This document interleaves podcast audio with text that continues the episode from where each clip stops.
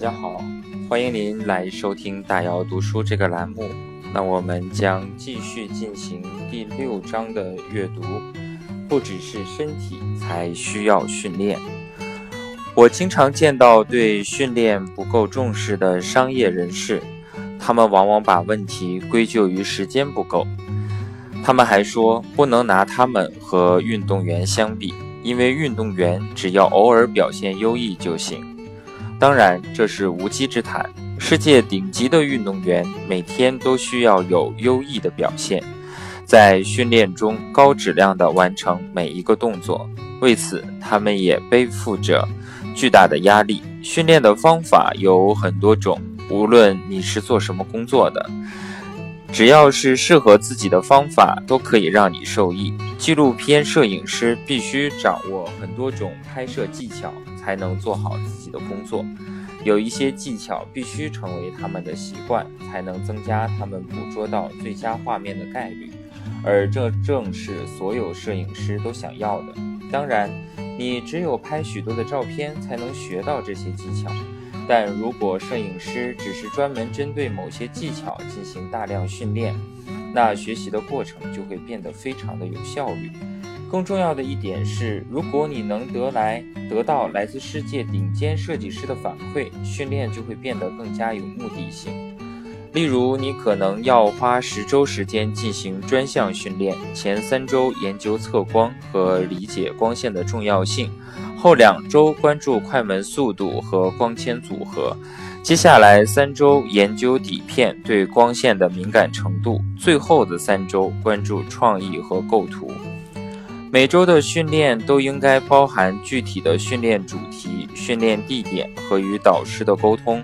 导师可以在每天下午提供及时的反馈。接受这样十周的训练后，你就会变成比过去更优秀的摄影师。对于大多数商业人士来说，最后的结果才是最重要的。但总有一些技巧比其他的技巧更能提升工作的整体质量。对房地产经纪人来说，带人看房是一项非常重要的技能，但没有一所学校能教你怎么做。大多数学校只关注学术，而忽略了人际交往的技巧。我忽然很难理解的一点是，挪威陆军学院是国内唯一传授领导力实践的学校，而大多数领导者都毕业于挪威经济学院。挪威科技大学这些学术院校，在大多数情况下，房地产经纪人接受的专业训练简直少得可怜。其他商业人士也一样。我培训过不少房地产经纪人，带人看房的技巧完全可以通过角色扮演来练习。你只要找一些人来扮演潜在的客户。房地产经纪人就可以接触到不同类型的客户，面对不同的挑战了。你还需要一些评委来提供及时的反馈，就像演员试镜的时候一样。这就像是商界的美国偶像比赛，如果整个过程都被录下来，效果会更好。房地产经纪人可以观察自己，而这是很宝贵的学习经历。任何需要和潜在客户打交道的人。比如商人、领导者、财务人员、销售人员和律师，都可以用这种场景来进行练习，做类似的训练。我们的舞台经过特别的布置，看起来就像是你给企业做 PPT 的地方。我们布置了一间会议室，看起来就像是公司召开重要会议的地方。我们还找了一些演员，看起来就像是你会遇到的客户。这些场景也可以用来训练谈判技巧。你不但要进行角色扮演和潜在客户会面的过程，还会被录下来。这个过程是特别痛苦的，你自然而然的就会退缩，因为接受点评和被录下来都会让你感觉到不舒服。但在感觉到不舒服的时候，我们学到的东西也是最多的。当我们面对未知的恐惧、暴露自己的缺点、不得不向陌生人展示自己的时候，我们学东西的速度是最快的。我们把他们的动作录下来，一分一秒地分析他们的动作，他们就能从中学到很多。你穿的衣服暗示了你是什么样的人，你的肢体语言传递了什么样的信息，你是怎么介绍自己的，你的声音听起来怎么样，你有什么节奏和变化，你和同事的互动是怎么样的。你的论证是否到位？你的销售技巧怎么样？演示技巧怎么样？你的成交策略怎么样？大多数人都喜欢躲在 PPT、企业 logo、西装和同事后面，而不是直面自己的恐惧。越野滑雪运动员则不会逃避恐惧，无论是在训练还是在比赛的过程中，他们的动作都会被录下来，接受大家的审视和点评。任何人都可以对技巧、战略和评估有自己的看法。我们会关注客户在课程前、中、后的态度。公众、媒体、培训师、同事和后勤团队都可以在其中发挥作用。我跟着越野滑雪团队去意大利参加集训时，他们的技巧每天都要接受评估。比赛录像会在电视上播出来，选手们会不断的得到反馈，优胜劣汰。从这个角度来看，商业人士都是胆小鬼，他们都逃避这种训练，还觉得自己的日常工作就是训练。做过上面所提到的场景式训练后，人们就会发现自己的一些需求，进而通过专门的训练来满足这些需求。当然，你也可以自己做类似的练习。在很多商业人士来找我帮忙，想知道同事将自己视为什么样的领导者。每天，许多每天都面对客户或潜在客户的人，也有同样的疑惑。当我们努力地推销自己的时候，他们对我有什么看法吗？我认为他们能正视这个问题，并向我寻求帮助，这一点是很好的。但在理想的情况下，处理这类事情应该有更好的办法。我接下来要做的就是和业务团队、行政部门、合伙人、销售部门以及其他部门坐下来聊天，促使他们真诚地进行讨论。大家会开诚布公，把自己的看法告诉同事或者是领导，对对方提供改进建议。如果员工没有充分发挥自己的潜能，每年两次的绩效考核其实并没有太大的意义，而从录像上看自己真实的表现，听评委告诉你哪里做得好，哪里还需要改进，或者听同事说出他们对你的真实的想法，这些事情确实不容易做到。而人在情绪波动最大的时候是学得最快的，也最容易正视自己，并且在调整自己的行为。我很幸运，一直能和挪威最优秀的领导者共事。他们有来自体育界的，也有来自于军队和商界的。其中既有手下只有五个兵的销售部门小领导，也有上市公司的高级管理人员。根据我的经验，军队领导者的能力往往会被人低估。军队已经成功的打造了一种文化，把成为领导者视为荣誉。即使和商界领袖比起来，军队领导者的生活条件要差得多。这种文化强调的是，如果一个人想要进步，就需要不断的学习。军队还提供了良好的教育和培训条件，让他们的领导者变得更加的优秀。领导能力是一个很重要的理论问题，也是现实生活中常见的问题。真诚、坦率、有建设性的反馈，在军队里是很常见的。每个人都可以对组织里任何级别的人发表意见，指出自己认为可以改进的地方。每次完成训练和任务后，每个人都要接受评估。领导者不会对别人的看法心存疑虑，知道该如何提升自己。在军队里，反馈被视为一份礼物。因为与领导者和同事真诚沟通是需要勇气的，这就是为什么你在收到反馈后得说一声谢谢。如果反馈内容有问题，你也不能辩驳，只能接受。但是决定这个反馈是否有用的，还是领导者本人。如果一位领导者得到的反馈是他的英语不好，演讲很糟糕，而且和客户开会的时候抠鼻子是很不礼貌的，那么他就能有针对性的改进了。不过别人提供的建议也很可能很含糊，比如你沟通的时候应该更清晰点儿，你应该更警觉些，你应该表现得更热情些，你不应该无缘无故的发脾气。你应该更有远见，更有创意，更善于在关注细节和大胆畅想之间找到平衡。所以，接受评估的领导者必须弄清这些是不是自己想要改变的地方。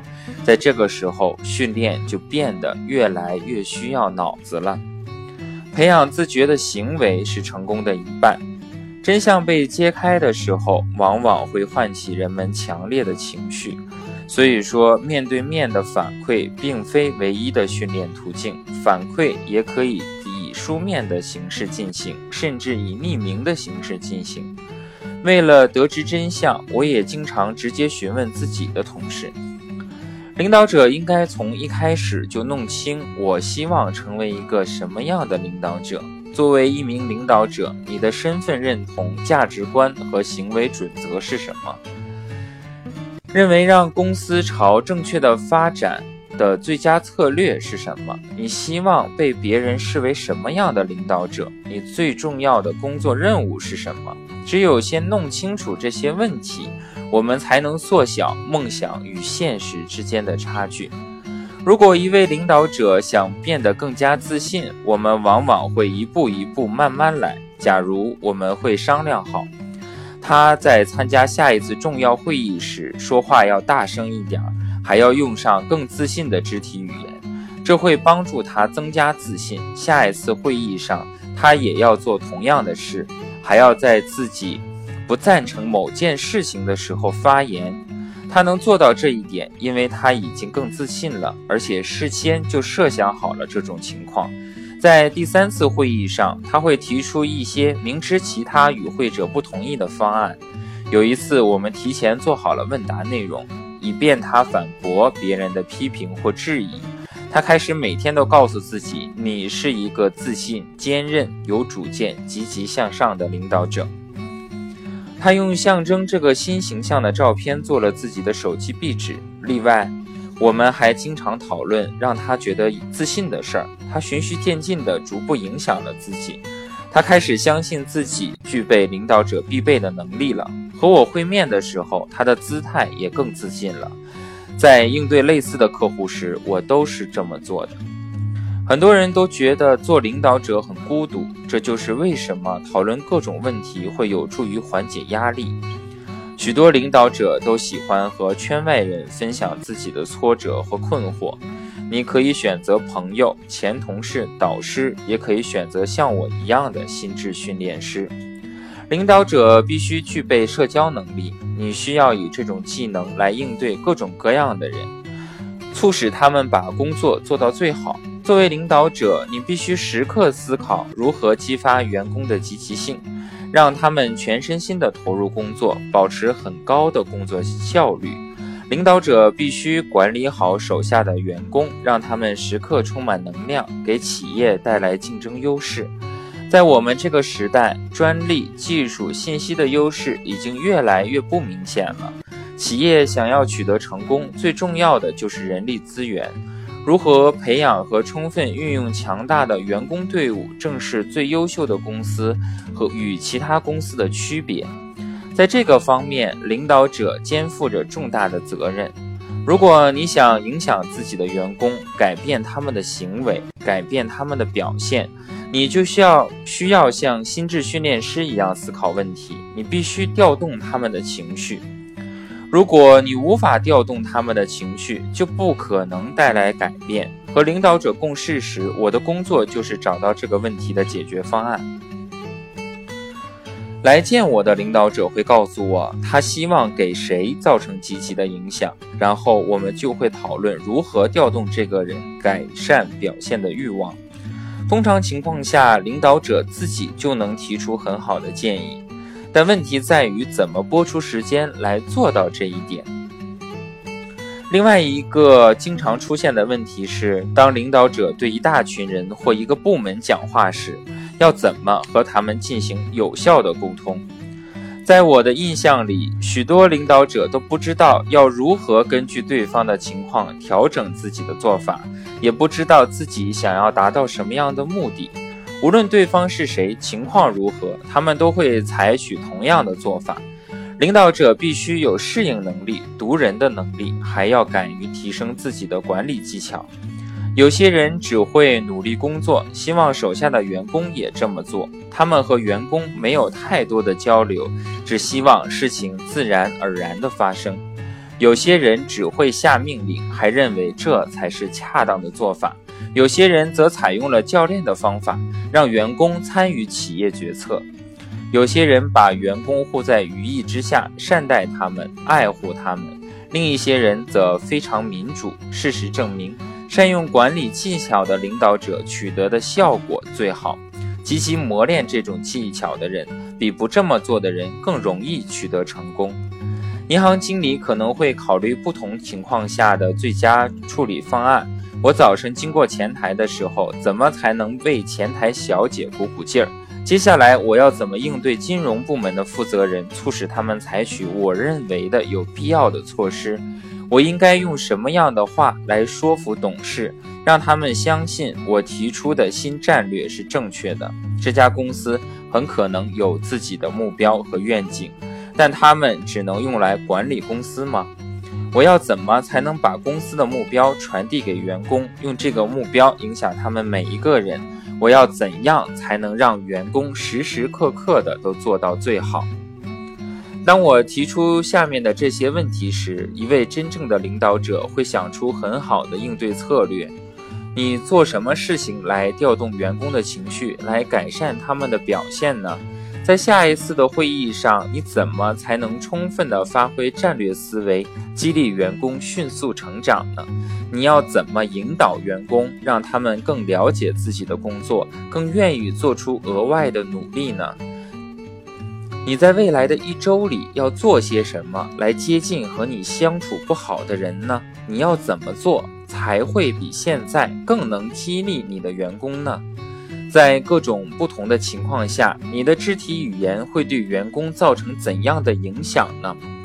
当你努力做到最好的时候，你是一个什么样的人呢？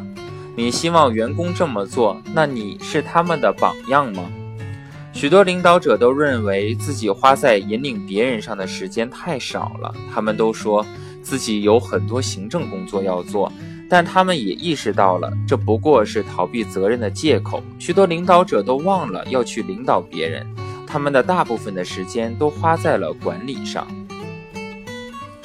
管理财务、管理项目、处理行政工作，坐在办公室里回复电子邮件。责任感和对责任的恐惧让他们很难静下心来引导别人。但是，一旦员工有了更好的表现，领导者就可以逐渐放松缰绳了。和我交谈过的许多领导者都发现，光是聊聊天就能让他们意识到这一点。一段时间过后，他们就会更清楚自己需要做什么，要怎么做，而意识到这一点是采取行动的关键。如果你在日程表里写上了具体时间，你做这件事的可能性就会大大增加。渐渐的，你就会完全依赖自己的日程表。这就是为什么事先规划对成为优秀的领导者具有决定性的意义。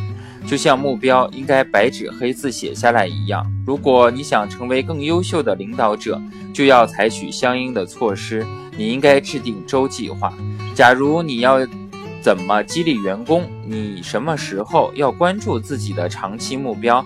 什么时候要帮助公司实现远景目标？什么时候要制定策略以便实现最终的目标？在摆出公司的愿景和目标后，我通常会让那些领导者展示他们的周计划。你的周计划能不能帮助公司朝着愿景和目标去前进呢？这看起来似乎没有什么新意，但当这些领导者停下来反思自己把时间花在什么地方的时候，很多人都会意识到自己实际上是被琐碎的信息淹没了。优秀的领导者在做计划的时候，心里会一直记挂着公司的愿景和长期目标。例如，我告诉一位领导者，你要在每周一早上都留出一个小时，为接下来的一周做计划。你的计划与你个人和公司的价值观相符吗？你是逐渐朝着个人和公司的目标前进吗？你有没有让员工拿出最佳的表现的计划呢？你有没有足够的锻炼身体、睡眠和休息的时间呢？你留出了足够的时间与家人相处吗？在这一周里，你的生活和工作能得到平衡吗？这会不会是很难熬的一周？这会不会是伟大的一周？许多企业家都很重视日程表，尽管如此，他们还是能从做周计划这件事里获益良多。把待办事项都写下来，列入你的日程吧。如果你把一切都提前规划好了，你就更容易专注于手头的事。如果你觉得自己要做的事比实际上要做的多得多，这是因为你缺乏全局观。你有个，我有个客户是挪威最成功的商人之一，他从来不缺时间，因为他清楚事情的轻重缓急，而且给最重要的事留出了时间。当他和我在一起的时候，他会关掉手机，专注于谈话。即使事情堆成了小山，他也知道该如何处理。我也一样。我知道，当这一天结束的时候，电话上会有七个我没有回复的留言，手机上会有十四个我还没有回复的信息，但我不会觉得太有压力，因为我早就规划好了什么时候去回复它。规划具有决定性的意义。如果你善于做规划，你就会变得很有趣。随着时间的推移，你做的事情就会渐渐变成习惯，变成你的个性。